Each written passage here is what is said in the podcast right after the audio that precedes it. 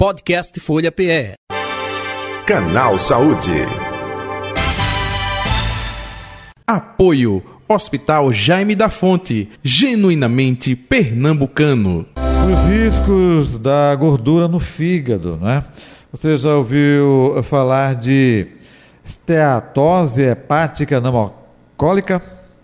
Traduzindo popularmente, gordura no fígado. Eu prefiro justamente a segunda opção, mais popular.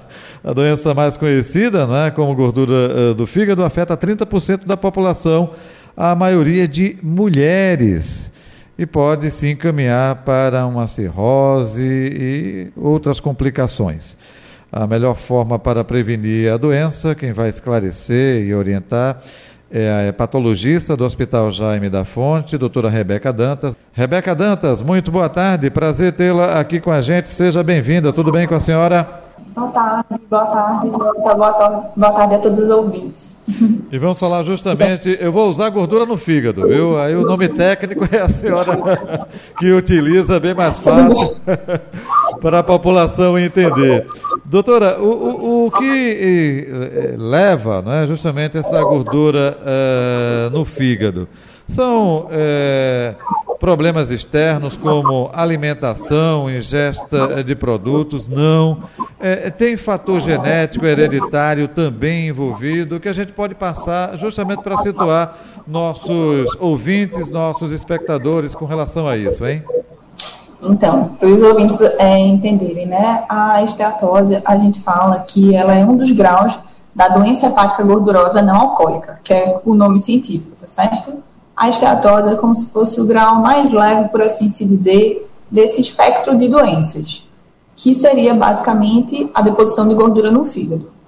É, o que é importante a gente saber, que a gordura no fígado nem sempre vai causar inflamação, mas nos casos em que em alguns pacientes ela pode causar essa inflamação, ela pode sim levar ao desenvolvimento de uma doença no fígado mais séria, como a cirrose, e até levar a alguns problemas como câncer no fígado, tá certo?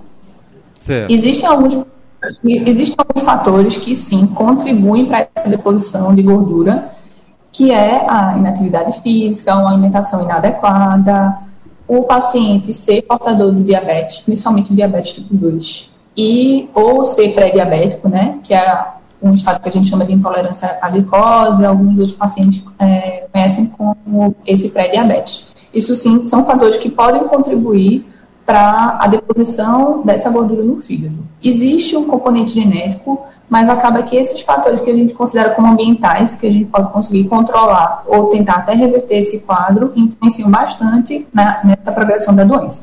Perfeito. É importante a senhora passar isso, né, justamente para esclarecer o nosso ouvinte, o nosso espectador. O, outro detalhe, é, foi constatada gordura no fígado. Opa, isso já é preocupante? Não depende do estado dessa gordura, porque até na abertura eu falei, olha, pode levar a questão da é, é, cirrose, é, pode levar um câncer, mas não é logo no início quando é diagnosticado. É isso, doutor? Explique um pouquinho, por favor. É, exatamente. Como eu havia explicado, essa doença hepática gordurosa não alcoólica é um espectro. Então, o nível mais leve seria a presença da deposição de gordura no fígado.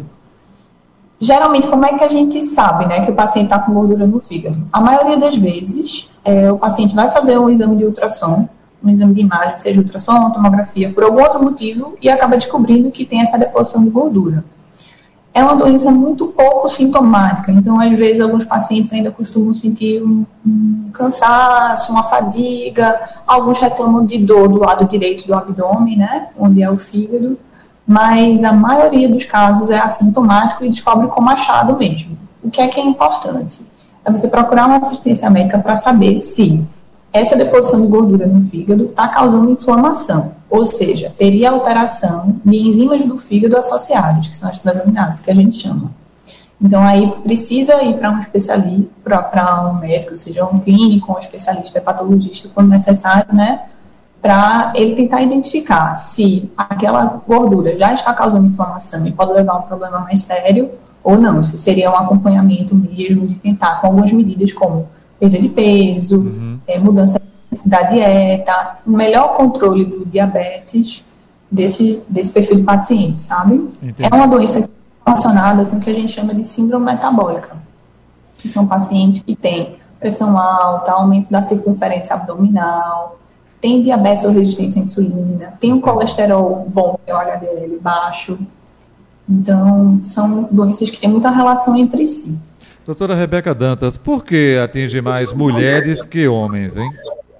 Por todos esses fatores que, que a, a gente acabou discutindo sobre, né? Uhum, então, assim, de forma geral, tem uma prevalência maior em relação a obesidade, sobrepeso, é, a, além dos outros fatores a, relacionados à dieta, inatividade física, diabetes, entendeu?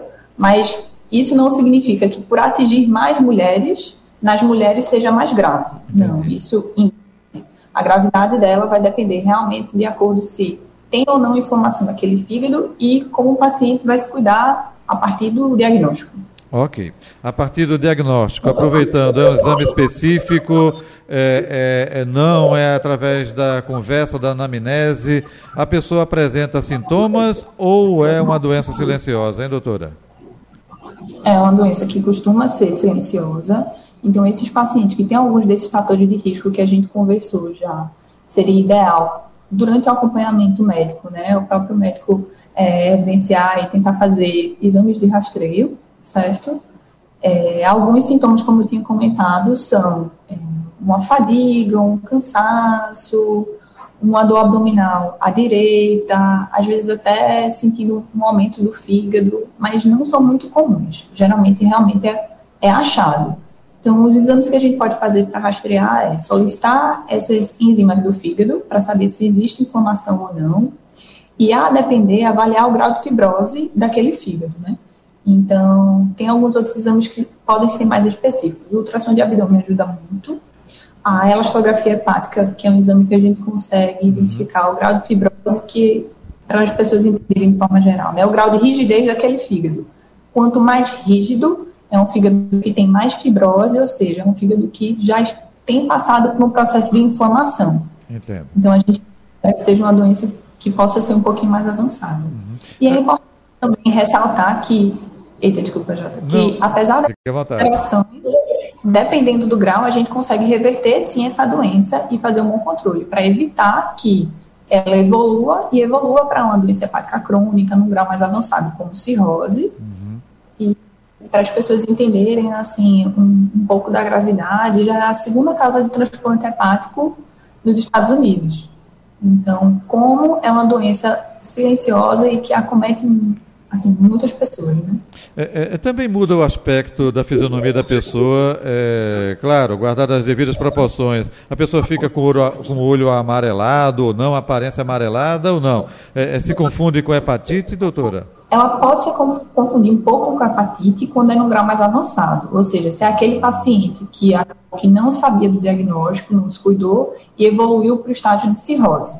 Quando ela chega nesse estágio de cirrose, que é o que a gente chama de da doença hepática avançada, aí sim o paciente pode ter os olhos mais amarelados, pode ter o aumento do volume de líquido no abdômen, que é o que a gente chama de ascite, aquela barriga crescida, pode ter edema de membros inferiores, inclusive pode cursar com algumas descompensações da, da cirrose em si, né, que é vomitar sangue, defecar com sangue, é, tem infecção da cavidade abdominal, que são intercorrências mais graves mesmo.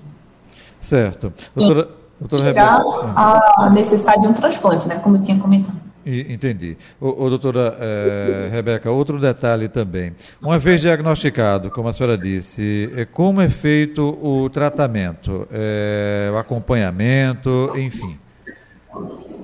Depende muito do estágio em que a doença está. Nos estágios mais leves, que é, digamos, a deposição de gordura, mas sem inflamação, a gente geralmente faz o acompanhamento para, assim, principalmente a perda de peso. Então, é muito importante.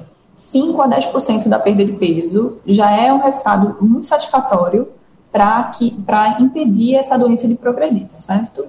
Nos casos em que já existe inflamação do fígado, então a gente precisa não só da perda de peso, mas também, às vezes, até utilizar algumas medicações para poder tentar diminuir esse grau de inflamação. E assim, infelizmente, quando a doença já está estabelecida num grau mais avançado, como cirrose, acaba que aí o tratamento vai ser da cirrose em si. Então, às vezes, o paciente pode até precisar de um transplante do fígado. Mas isso é uma minoria dos casos, ainda bem.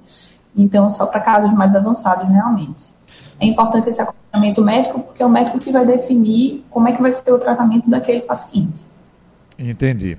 É, em casos é, mais graves, né, é, como a senhora falou aí, é, o fator álcool é, também agrava a situação? Quem é, bebe ajuda ou, ou, não tem correlação, doutora? Agrava, com certeza. A doença gordurosa, a gente fala que é a doença hepática gordurosa não alcoólica, porque para a gente conseguir definir como esteatose puramente, é, o paciente, em teoria, não deveria estar fazendo o uso do álcool, porque o álcool em si também é um fator de inflamação para o fígado. Acaba que na prática isso se mistura muito, porque às vezes o paciente faz um consumo etílico já constante, mas também tem um componente do diabetes, de uma resistência à insulina. Lembrando que algumas medicações também podem levar essa deposição de, de gordura no fígado, mas são medicamentos que são mais específicos, então geralmente quando o médico prescreve, ele já fica de olho nessas alterações e já costuma fazer essa vigilância dessas enzimas, tá certo? Mas mesmo aqueles pacientes que têm a gordura no fígado, sim, é, é interessante ou diminuir o consumo do álcool, ou em alguns casos, como na cirrose em si, o paciente tem que parar de beber, porque senão a doença vai progredir e vai ser muito mais frequente as descompensações. Entendi. Então é, é, importante justamente esclarecer, porque quando diz assim, não, não alcoólica, ah, então se beber não tem problema nenhum, não. Tem sim, agrava o caso. Pode agravar bastante o, o quadro clínico. O álcool em si, ele também leva a algumas alterações inflamatórias. Então, imagine que você está causando inflamação de, em, em duas frentes para o seu fígado. Certo. Agora, eh, doutora, é, levando uma vida saudável, é, tendo cuidado justamente para é, com diabetes, com tudo isso que a senhora falou desde o início da entrevista, diminui justamente a, a, proporção de você ter a gordura no fígado, não diminui? Diminui. Diminui bastante. E assim, é o, o que a gente fala que são as medidas comportamentais, né? Então, ter uma alimentação saudável, com baixa ingesta de gorduras, baixa ingesta de açúcar também, fazer atividade física de forma regular, tudo isso contribui bastante. O paciente que tem o diabetes ou resistência à insulina, fazer um tratamento adequado, então ter um bom controle desse diabetes é super importante e são medidas que a gente acaba utilizando em conjunto para melhorar a saúde, tanto orgânica, né, do, do, indivíduo como um todo, mas principalmente hepática. Entendi. É, doutora Rebeca Dantas, outro detalhe também que eu gostaria de perguntar à senhora. É, geralmente atinge é, uma pessoa de mais idade, é, é, justamente por conta de tudo isso que a senhora falou, dos problemas, ou, opa, tem jovem aí também com a gordura no fígado? É muito interessante, Jota, porque com o padrão do nosso consumo de alimentos e na atividade física era uma doença que tinha um padrão mais para pacientes de mais idade.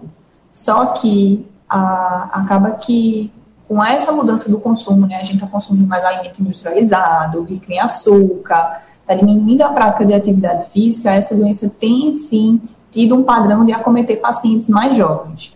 Acaba que o perfil de gravidade ainda, ainda é mais limitado, assim, é mais específico de um paciente com em torno dos seus 50, 60 anos, porque essa inflamação acaba que leva um tempo até o desenvolvimento de uma doença mais grave, tá certo? Mas mesmo os pacientes jovens podem já ter, sim, a doença no fígado e podem já cursar com inflamação. Por isso que é tão importante a gente ter um acompanhamento regular, cuidar da nossa saúde, para evitar que um problema mais grave no futuro, que a gente não consiga reverter, se instale. Perfeito. Doutora Rebeca Dantas, estamos chegando ao final do canal Saúde. A senhora gostaria de pontuar algo que não foi trazido aqui na entrevista, que eu não lhe perguntei? Fique à vontade.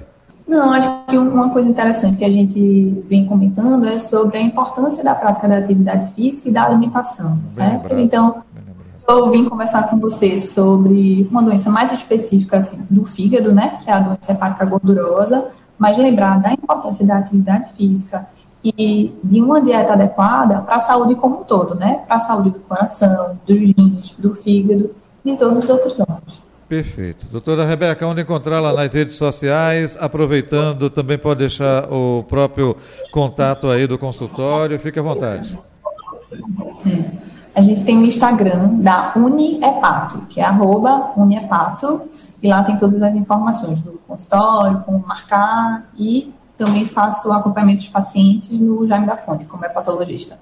Ok. Muito obrigado pela sua atenção com o canal Saúde, viu? Saúde e paz. Um abraço para a senhora. Até um próximo encontro. Tudo de bom. Obrigada. Boa tarde a todos. Idem. Eu conversei com a doutora Rebeca Dantas, ela é, é, patologista do Hospital Jaime da Fonte, nossa convidada de hoje do Canal Saúde. Canal Saúde que vai ficando por aqui. Podcast Folha PE. Canal Saúde. Apoio Hospital Jaime da Fonte, genuinamente pernambucano.